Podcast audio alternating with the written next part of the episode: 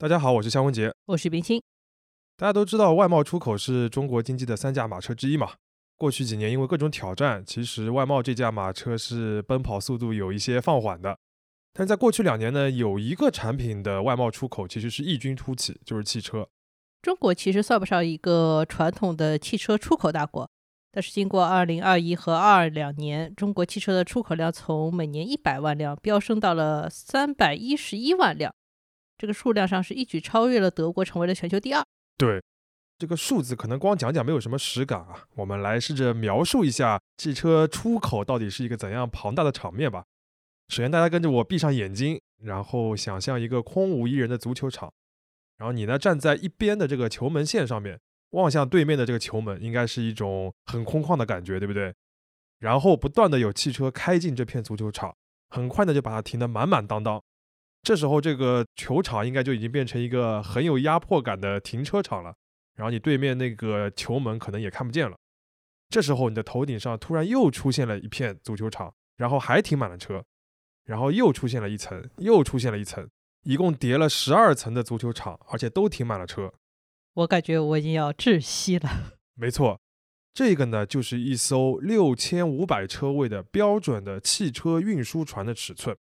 全球每年有上千万辆的汽车经过了一个跨国的贸易，主要靠的就是大约七百艘这样的庞然大物，它在运输。嗯，七百多艘这个数量不算多，但是因为这个船实在是太大了，所以说也不需要那么多了。没错，那这个呢，其实就是汽车的这个海运或者说是海上的这个出口贸易的一个标准的一个特点吧，就是它是一个很庞大，但是很平稳，甚至有些封闭的一个市场。它的出发地、目的地，还有航线啊、订单啊、合作关系啊，都是非常稳定的。那每艘船的这个租金呢，也一直保持常年的稳定。从二零零八年金融危机之后呢，就保持在每天两万美元的这个水平左右。但是到了二零二一年开始，这个价格就开始迅速的飙升，翻倍。到了二零二二年呢，每艘船每天的这个租金的价格已经飙升到了十点五万美元一天，也是一个历史的最高点。然后在这个价格飙涨的背后呢，就是国内啊，就中国国内的港口上面有许多的车排队等在这个码头上面等着要上船。过去一年里面，国内的产业真的很少有高速增长而且很景气的例子。我们同事张思雨也写了一篇关于汽车出海的报道。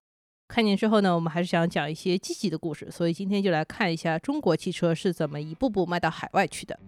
我们大致呢会介绍三个话题。第一个就是为什么汽车要出口，第二个是为什么中国的汽车能出口，第三个是以后的这个出口的市场会怎么样。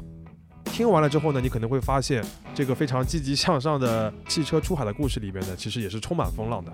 好，那我们就开始吧。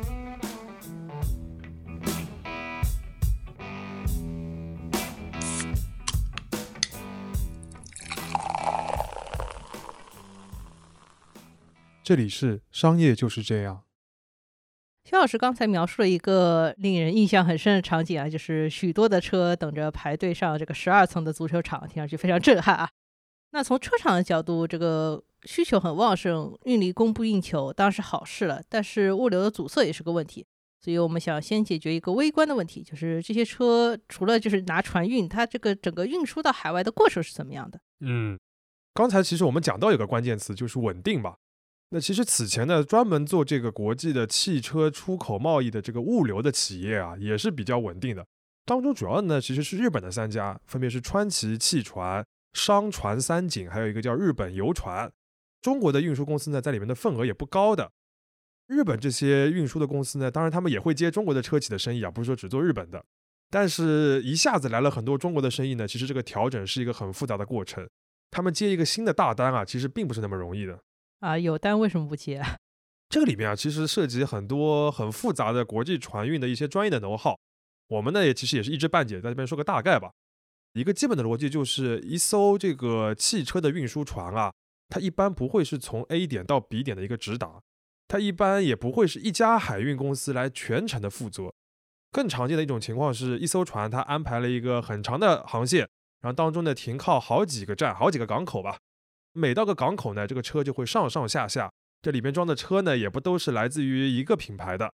每段航线呢，它的负责公司呢，可能也会有一些变化。里面还涉及到不同国家的通关，然后不同港口的运载工具，有些调拨啊等等的。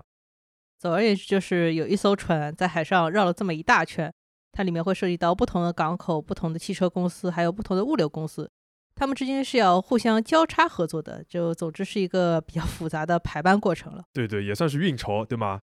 那么这么复杂的目的呢，就是让这艘船的利用效率尽可能的高嘛。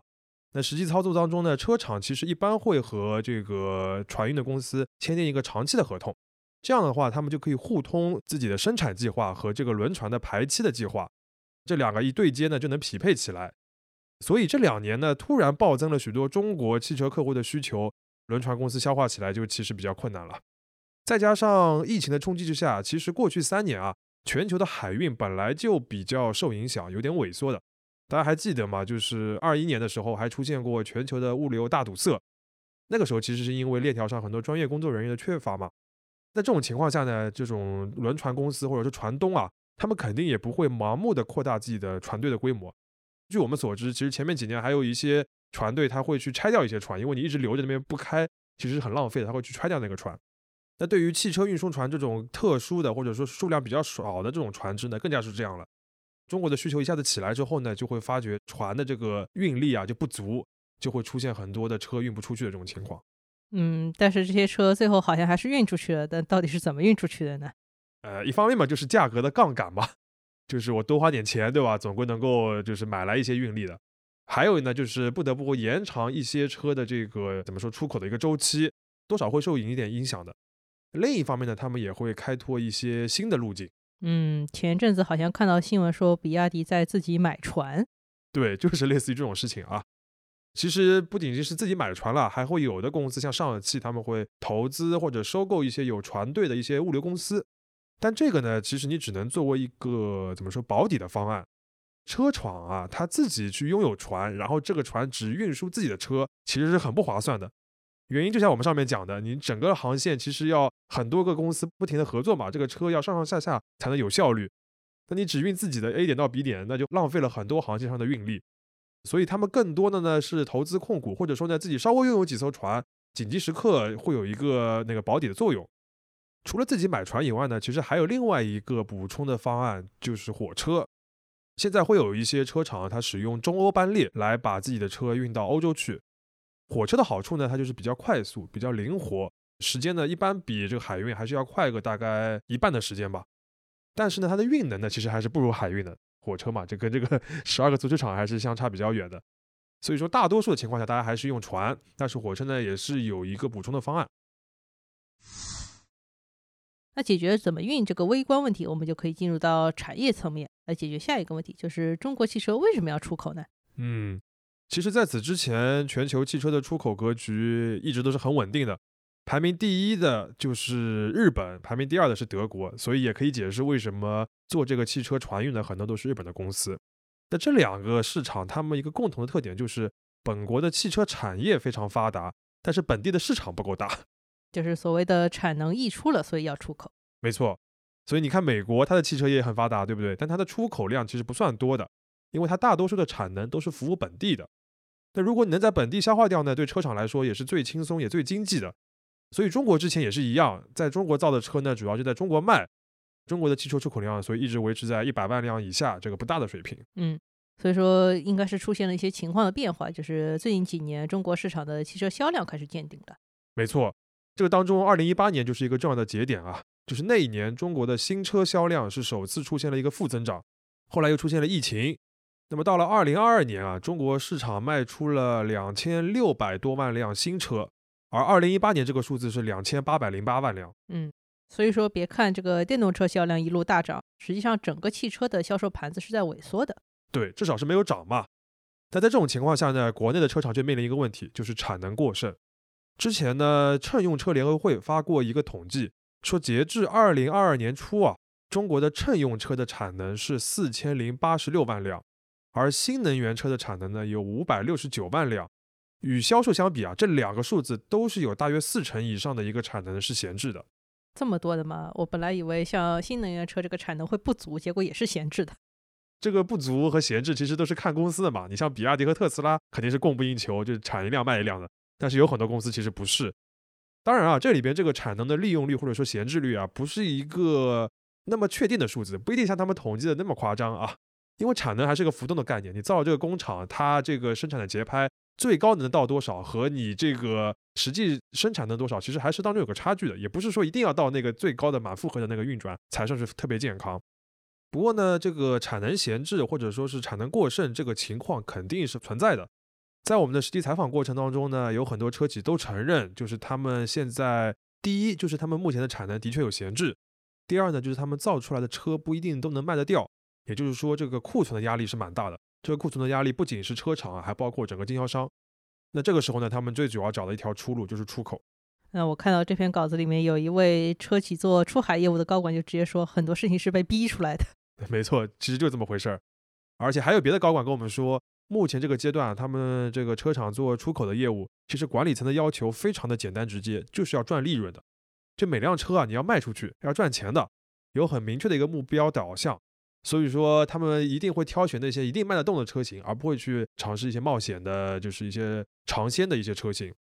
那这个出发点其实跟我们之前想象挺不一样的。我看很多写中国汽车出海的报道，都是有一种现在这些企业厉害了，能够走出去的那种感觉了。但实际上是国内的竞争加剧了，他们出于生存的考虑才往外走的。没错，当然啊，这个也只是故事全貌的一部分。你说的这个企业变强走出去这样一个逻辑也是存在的，因为你要出口赚钱，归根结底你这个海外市场也要愿意买你的车，对吧？能够销得出去，那这个本身呢，其实也说明你的产品有一定的竞争力了。所以说是各种情况都存在。没错。说到这个海外能够接受你的产品呢，这个就要讲到这两年出海热潮当中的一个关键因素，就是新能源车了。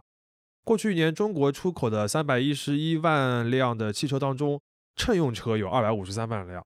那其中呢，六十七点九万辆是新能源车，六十七点九比二百五十三万，这个比例其实是比国内市场里边新能源车的这个占比还要更加高、更加夸张的。也就是说，这一波的中国汽车出口热，很大程度上还是算能够算是新能源车的一个出口热。没错，而且我相信这个比例以后会更高啊。那这里面呢，我觉得有供给端和需求端两边的一个原因。我们先讲一讲供给端。确实啊，现在中国是有一个最完整的，也是最具规模效应的一个新能源车的产业链，性价比上面很有优势。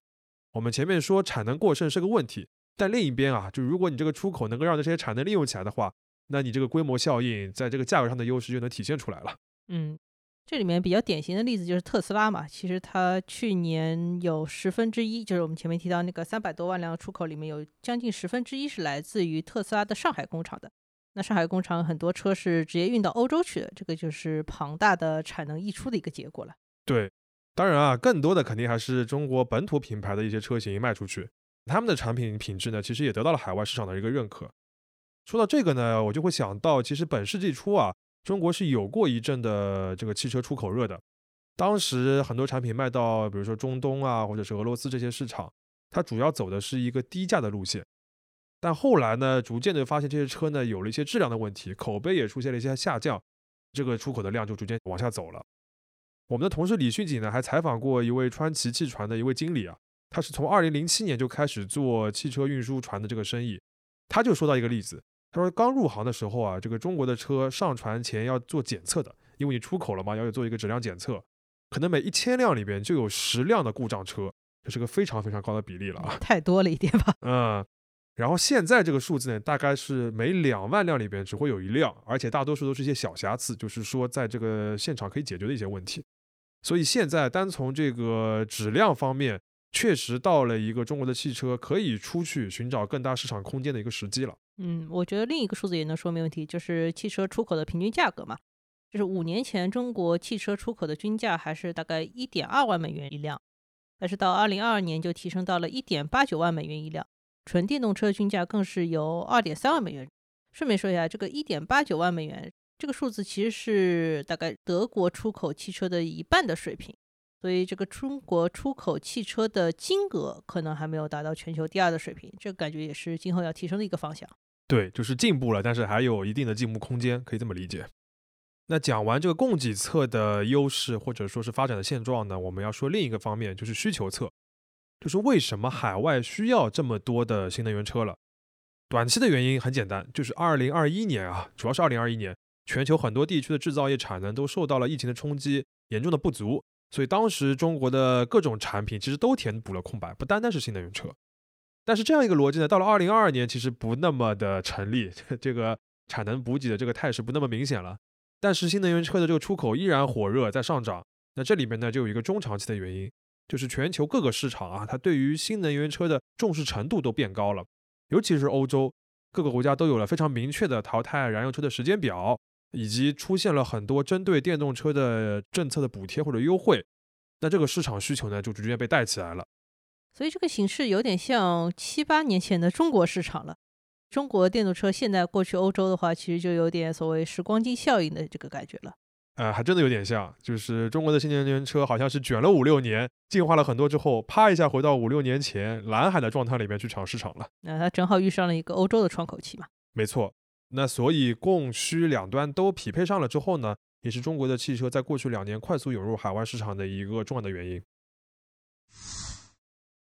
刚才我们讲到这个中国产汽车的品质的优势，其实这个品质不单单是硬件啊，还有一个隐性的点就是软件。这个呢也是很多媒体去报道汽车出海时容易忽略的一个地方。但其实我觉得这是一个特别好的角度，因为它可以帮助我们理解汽车的出口其实是一个复杂的系统工程。就一个车啊卖出去之后啊，它的软件服务也得跟着配套出去的。嗯，这个其实不单单是你这个送上这个船就结束的。呃，所以说不只是什么车左多右多的问题，软件也要做本地化。没错，没错。那中国的公司呢，这方面其实是下了很多的功夫的。这一点呢，也帮助他们撬动了海外的市场。这里我举两个小故事吧。第一个呢，其实是最简单直接的，就是翻译。就你车上的这个车载系统啊，包括按钮上印的这个文字啊，还有你现在有一些语音的一些功能，都需要到了一个市场里面要翻译成当地的文字嘛，不然怎么用，对不对？这个问题听上去好像很简单吧，就是你当地用什么语言，你就翻译成什么语言呗。而且这个整个车上的这个文字量其实并不多，但其实呢要复杂的多，因为你每多一种语言啊，你就要标定一套新的系统。而在许多市场呢，比如说欧洲啊和东南亚，语言文字是非常分散的，更不要说一些方言的问题了。但你如果为每个市场都量身定制一套系统的话，会消耗很多的时间成本。但是呢，最后效果你只是服务了一个小小的市场，一点点的销量。就有点得不偿失了。说的这个话题还没有算上现在车上这个语音控制的问题，这加上方言之类的，这个难度是不是还要再提升一些？对，就是你想想看，一个中文或者英文要解决这个语音控制就已经非常困难了，那要搞一些小的一些语言的话，想都不敢想。所以呢，一般来说，车厂他们就要找一个有效的平衡，既不能不注重本地化，但是呢，又不能一味的去追求本地化，是完全的去尊重本地市场。这个当中有一个效率和这个服务体验的一个平衡的。还有呢，就是包括现在很多车都连了那个云服务嘛，那你国内的平台其实肯定不能平移到海外去提供这样同样的云服务的，那你要找一些稳定可靠的合作方来跟你配合，其实这也很复杂。另外有一些例子，比如说你要到了一个市场，就要用当地市场的一个音乐软件跟他们谈合作，这些其实都是非常烦的。嗯，其实这中国企业本来是做惯了国内的单一大市场嘛，你突然出海去做这么多细分的不同的国家市场，还是需要适应的。对对对，我觉得这个总结还是蛮到位的。第二个小故事呢，是发生在印度，就我们稿子里面也提到过这个故事啊，就是上汽旗下呢有一个名爵品牌，它要进入印度的。当时呢，就是负责出海的这个软件业务的一位高管呢，他就和当地的同事在逛 4S 店考察嘛，他们就发现啊，印度的车主，尤其是年轻的车主，到 4S 店里面选车的时候呢，旁边都会有一位中年的大叔陪同着。然后他们就觉得说，嗯，印度大概还是家庭宗族意识比较强的。然后这个买车真正的决策者都是家里的长辈。后来才发现根本就不是，这些大叔呢不是长辈，是他们的司机啊。这样的吗？连车都没有买就已经配好司机了吗？没错，是很神奇的。后来和他们当地的这个 4S 店沟通之后呢，才知道印度啊，因为人力成本还是比较低的，所以很多城市的中产阶层的家庭呢，买了车之后呢，都会雇司机来开。哎，这个印度真不愧是新晋的全球第一人口大国呀！嗨，然后呢，这个名爵他们就从这个现象里边呢，挖掘到一个怎么说市场的洞察吧，在车载系统里面，他们就开发了一个小小的功能。岳老师猜猜看是什么样的功能？难道是什么智能座椅调节之类的？就是你平时司机开，然后你自己开的时候可以把这个座位调回来？啊，并不是。虽然这种功能现在车上也会有，对吧？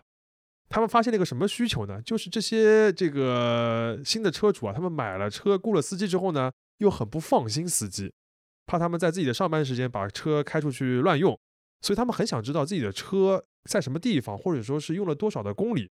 敏捷就添加了一个小小的功能，就你可以在手机上面啊，知道自己的车开了多少公里，用了多少时间，甚至大致在什么位置。结果这个小功能呢，就大受欢迎。怎么讲呢？的确是一个角度非常刁钻的市场洞察。呃，对。那这种小创新呢，其实它优点就是开发难度很小，但是呢，会显得非常的黑科技，给这个当地的这个消费者一种很好的体验，又贴合当地的需求，所以说它对销量的这个助推效果呢，其实要远远大于投入的。前面我们是从像国际竞争啊、全球物流、硬件产品和软件服务等等几个方面。把中国汽车为什么在过去两年要出海和能出海的问题简单说明了一下。那接下来，夏老师觉得这个行业还会怎么发展呢？我觉得大的趋势肯定是大家都比较乐观的嘛。那我觉得可以看看接下来有哪些值得关注的这个面向。二零二三年的话，我觉得有两个关键词，一个呢是发达市场，第二个呢叫落地生根。嗯，什么叫发达市场？呃，我自己个人其实还是蛮期待二零二三年中国的这这个汽车品牌。在欧洲和日本这两个发达市场的表现，那这两个市场的共同特点呢，就是本土品牌势力强大，然后消费者对这些本土品牌的认可度非常的高。可想而知，毕竟他们之前都强大到已经可以渗透到别的国家的市场里面去了。对，但是有意思的就是，从二零二二年开始呢，其实中国汽车出海的一个热点就是渗透到这两个市场，尤其是欧洲，几乎到了所有的车企啊都要就是一拍脑袋，就是我们把车要卖到欧洲去。而且是西欧的发达地区这个地步，这个呢的确不能用我们一开始讲的这个解决产能过剩的逻辑来解释了。因为我们据我们了解啊，有很多车企的管理层做这个去欧洲的决策的时候，的确是带着一种我们要攻上一个 新山头的这种攀登的感觉啊。而且是别人都去了，所以我们也要跟上，是不是有一点膨胀啊？呃，我觉得多少有一点吧。至少我觉得有一部分品牌的决策是没有经过长远的布局的。进入欧洲这个市场啊，其实不比中东啊等等，本来这个市场都是要靠进口的这种地方，进口毕竟只是一个敲门砖。你真的要在这个地方长期经营的话，最终还是要在当地建立完整的销售渠道，甚至建厂的，不然你很难竞争得过本土品牌。但是现在的一些品牌呢，可能有一种欧洲的新能源车竞争还不激烈，我赶紧过来抢一块蛋糕的感觉，我觉得多少是有点轻视了当地的市场的。当然啊，去欧洲我觉得还是非常必要的。因为就像前面说的，这个市场它向电动车转型的前景是非常清晰明朗的，而且现在的确是因为德国啊、意大利啊、法国的这些车企他们的动作还比较缓慢，使得这个市场对于新能源车的需求没有被满足。中国的产品啊，在这个阶段真的是有一定的这个产品的优势的了，那就不能拱手的全都让给特斯拉去抢这个市场的空白嘛，至少自己也要争取一下。嗯，那欧洲这个重点市场感觉比较明确，但日本怎么进呢？日本的话，二零二二年我们又看到很多新闻啊，就是比较瞩目的，就是比亚迪和五菱都似乎要进入日本的市场了。比亚迪是比较明确的，而且他们瞄准的这个细分的市场呢，是量最大的紧凑型车和轻型车。嗯，这个属于一上来就到最大众这个市场去肉搏了呀。对，这个就引起了大家的兴趣嘛。最近日本媒体是很关注这个事情的，因为他们发现啊，就是在这两个市场里边，同样尺寸级别的电动车。中国的品牌能便宜好多，而且配置呢一点都不落下风的。这种优势呢，就有点类似于上个世纪七十年代石油危机之后，这个省油的日本车在美国的那种优势啊。嗯，不过我个人觉得日本市场这个保守性还是很强的，有点像铁板一块嘛。尤其是你中国品牌口碑还没有建立起来的时候，贸然进去还是有点危险的。同意的。所以呢，我对这件事情呢，其实也是持一个谨慎乐观的态度吧。至少你现阶段产品上面是有一个优势的窗口期的，而且这两个细分市场的这个消费者呢，其实还是非常看使用的体验和这个价格上的优势，他们对于价格是很敏感的嘛。那如果你能够抓住这个机会的话，至少能够突破一部分。嗯，还有一个问题啊，肖老师，就是为什么还没有听到有要去美国的国内品牌呢？那里不是也很主推新能源车吗？的确如此。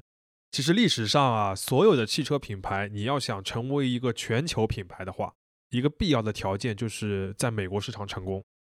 其实很多国内的品牌，尤其是一些新势力的公司，早期都是有一个赴美的计划的。据我所知呢，有的公司其实进展的已经很深了，但是现在因为宏观震惊的形势吧，这两年都有点停滞了。这的确是一个缺口。但是怎么说呢？就商业竞争以外的事情吧，我也不知道该怎么解决。嗯，好吧，那我们相当于把第一个关键词就是发达市场讲完，那你要么接下来讲讲第二个关键词，就是所谓的落地生根。嗯，其实刚才我们在讲欧洲的时候已经提到一点了。我们今天讲了这么多汽车的出口，其实只是产业出海的一部分。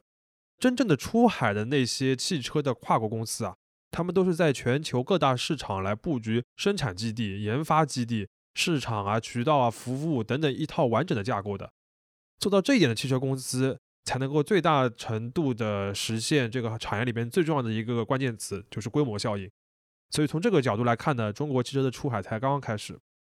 那现在呢，我们其实看到像吉利啊、长城等等公司都开始在海外建一些厂了，而像蔚来呢，在欧洲落地的时候呢，也落地了包括像换电站等等在内的一套服务的体系，这个其实就属于是落地生根的一个部分了。但是我觉得这个过程真的是一个怎么说呢？肯定是会充满很多艰难挑战的一个过程了。前面我们不是讲到本世纪初中国有过一波那个汽车的出海潮嘛？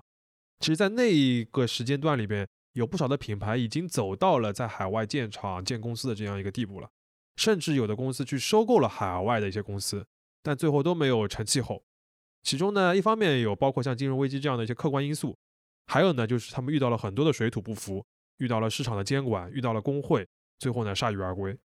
这个比较著名的例子就是当年被上汽收购那个韩国双龙汽车嘛。对，当年上汽是斥资五亿美元啊收购韩国双龙，结果呢遭到了这个当地强势的工会的一个抵抗，最后是两败俱伤。这个品牌现在已经听不到了，然后上汽这个投资呢也是打了水漂。我觉得像这种挑战呢，现在依然可能存在。比如说长城原本有在印度的一个收购工厂的计划。但是去年就受到了一个阻碍，好像这个计划现在是取消了。大家都知道印度是一个庞大的潜力市场嘛，但我还是觉得啊，这个落地生根肯定是一个必然的过程，肯定大家都要做的，因为它是商业上面最高效也最具有竞争优势的。而本地化的具体挑战呢，其实是有足够的资源去应对的，关键是你要有一个长期的战略耐心。嗯，还有可能有些方法吧，比如说像比亚迪，它之前是通过像电动巴士这类 B 端的生意进入海外市场的。然后在那个时候去建立海外的团队和关系网，现在再让家用车进入呢，就会顺畅很多了。没错，那现在出海里面呢，我们也会看到很多公司要强调团队也要跟出去，尤其是销售啊和服务网络也要一步步的靠向当地，这样才能够提升服务的水平，也能帮助以后落地生根。我觉得这个是比趁着风潮你出口一堆库存车价值要大得多的事情。说到这里，我们基本上就从微观的所谓航运层面，到中观的产品层面，再到宏观的战略层面，就把中国汽车这两年出海的故事大概勾勒了一遍。要用一句话总结的话，这就是一个顺势而为的故事。没错，但即便顺势啊，也需要漫长的努力。我们这次和许多车企出海业务的人接触下来，我个人有个感触啊，就是他们在一线做事的人啊，是特别的 实事求是、尊重市场规律的人。一点都不搞虚的东西，因为他们即便这个车的产品有优势，但是要把一个陌生的车啊卖到陌生的市场里面的消费者，其实是一个非常辛苦的破冰的过程。有的时候，你为了谈一个球队的冠名的赞助合作，都有可能要花费在国内几倍的一个时间。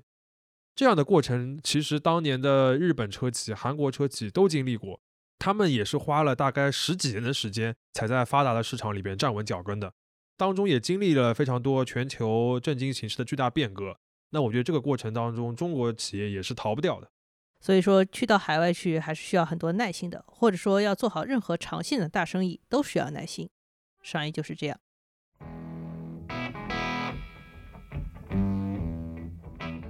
感谢收听这一期的《商业就是这样》，你可以在苹果播客、小宇宙、喜马拉雅、网易云音乐、QQ 音乐。荔枝等平台收听我们的节目，微信公众号“第一财经 e magazine” 也会推送每期节目的内容。如果喜欢我们，欢迎你在苹果播客给我们五星好评，并期待你在各个平台与我们交流。尤其欢迎分享你感兴趣的话题。下期见。